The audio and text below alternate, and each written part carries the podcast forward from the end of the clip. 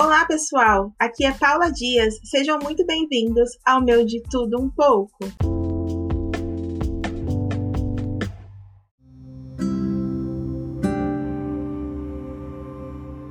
Hoje eu quero falar de fé com vocês. Talvez muitos foram criados com a cultura das obras e mais obras, e a fé foi sendo esquecida no meio do caminho. Essa fé deixada no caminho é aquela que gera frutos para os outros, passam pelo caminho que você já percorreu. Podem ver as árvores, mudas, sementes que você deixou. Porém, eu quero ir além. E a sua fé? A fé em Deus diante das suas adversidades. Onde ela está quando você mais precisa? A palavra nos diz que a fé sem obra é morta. Mas e o que dizer de uma vida cheia de obras e uma fé adormecida? Temos a palavra certa para os outros, mas e para nós? Somos capazes de encorajar a nós mesmos? Somos capazes de crer no momento da nossa dor? A palavra também nos ensina que a letra mata, mas o espírito vivifica. A boca diz do que o coração está cheio, não é mesmo?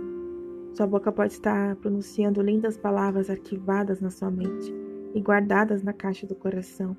Porém, essas palavras precisam viver, gerar a vida que só a fé produz. Certa vez eu me perguntei: será que se alguém me parar na rua para me evangelizar, eu não deveria parar para ser evangelizada novamente?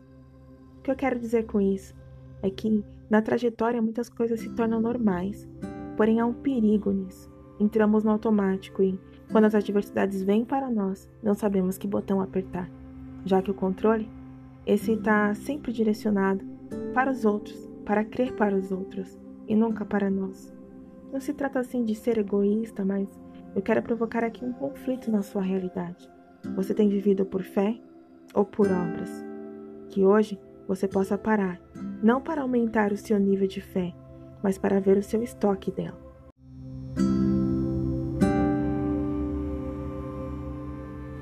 Um clamor soa dentro de mim e é: Deus, desperta a nossa fé.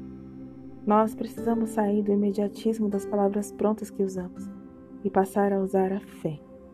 Gálatas 2,16 nos diz: Sabemos que o homem não é justificado pelas obras da lei, mas pela fé em Jesus Cristo. Temos também crido em Cristo Jesus, para sermos justificados pela fé em Cristo, e não pelas obras da lei. Porquanto, pelas obras da lei, nenhuma carne será justificada.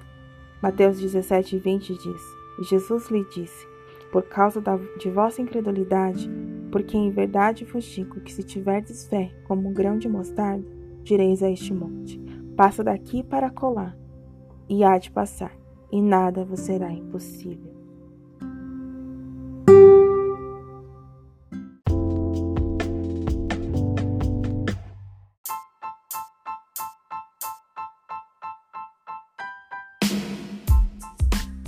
Quantos grãos de mostarda você leva consigo? A questão não são quantos, mas se você tem pelo menos um. Espero que você tenha gostado dessa reflexão de hoje e que você venha reavaliar o seu estoque de fé.